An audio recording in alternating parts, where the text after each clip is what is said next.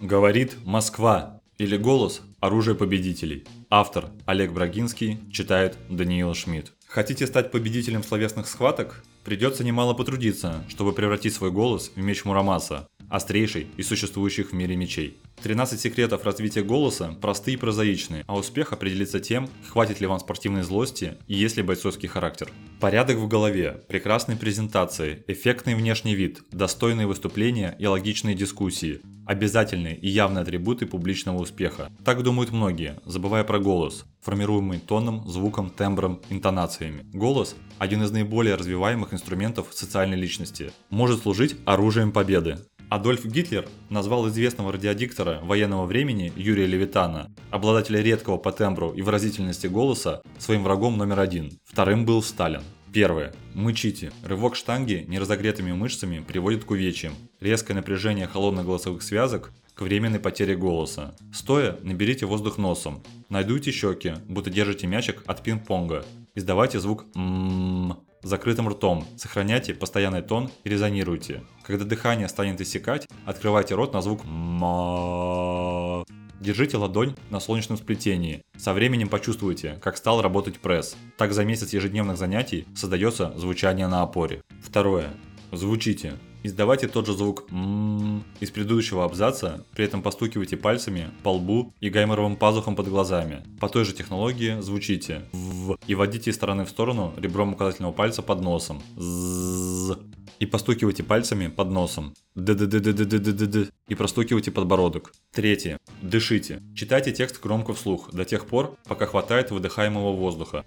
Распределяйте запас легких равномерно. Не вдыхайте на точках. Коротко набирайте воздух носом на запятых союзах и или. Можно поиграть в насос. Вдох носом, быстрый свистящий выдох ртом. Усложните, поворачивая голову влево, центр-право. Один вдох, три свистящих выдоха. Четвертое. Расслабляйтесь. Сложности выговаривания, неравномерный тон и тембр могут возникать из-за зажимов, спазмов плеч, шеи, нижней челюсти. Встречал людей, нервное напряжение которых выдает неестественно торчащий палец. Представьте, что основание шеи обильно смазанный подшипник. Тренируясь дома, вращайте голову, плечи, безвольно опускайте и поднимайте в сторону руки, подвешенные в кавычках с запястья. Пятое.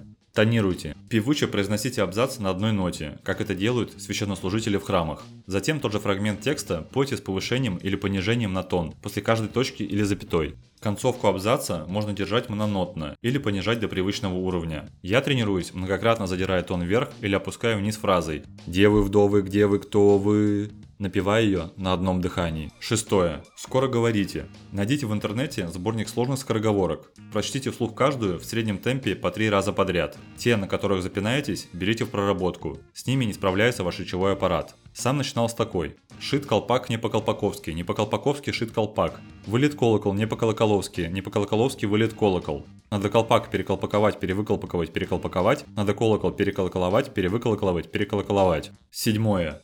Артикулируйте. Фрагмент текста проговаривайте вслух, чеканя звуки, чтобы отскакивали от зубов. На дворе дрова, за двором дрова, под двором дрова, на двором дрова, дрова вдоль двора, дрова вширь двора, не вместит двор дров, надо дрова выдворить на дровяной двор обратно.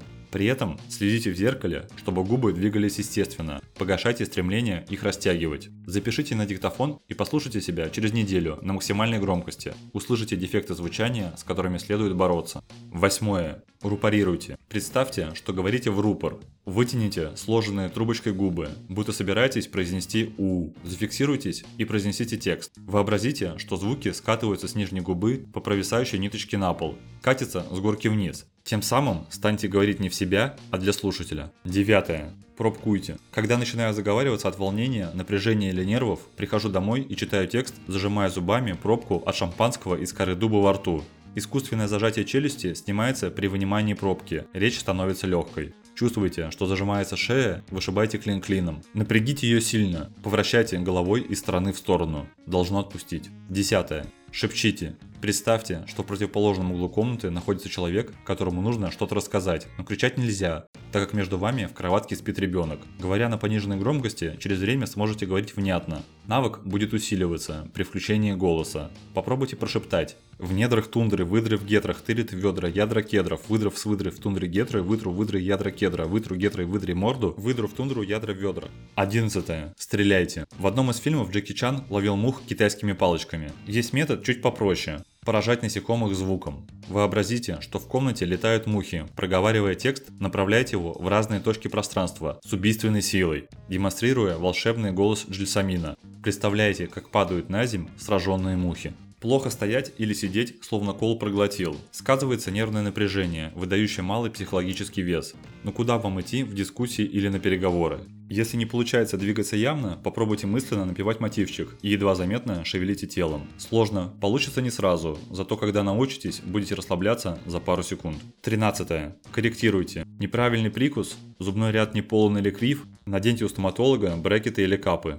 Я предпочитаю элайнеры. Изготавливаются индивидуально, носятся комфортно, снимаются при необходимости. Картавите, цокайте, имитируя стук лошадиных копыт по мостовой, развивая гортанную смычку. Другие нарушения. Стрелой мчитесь к логопеду для устранения дефектов речи. Слышал, что стоя в очереди в магазине, Левитан попросил взвесить ему килограмм колбасы, хотя отпускали только по полкило.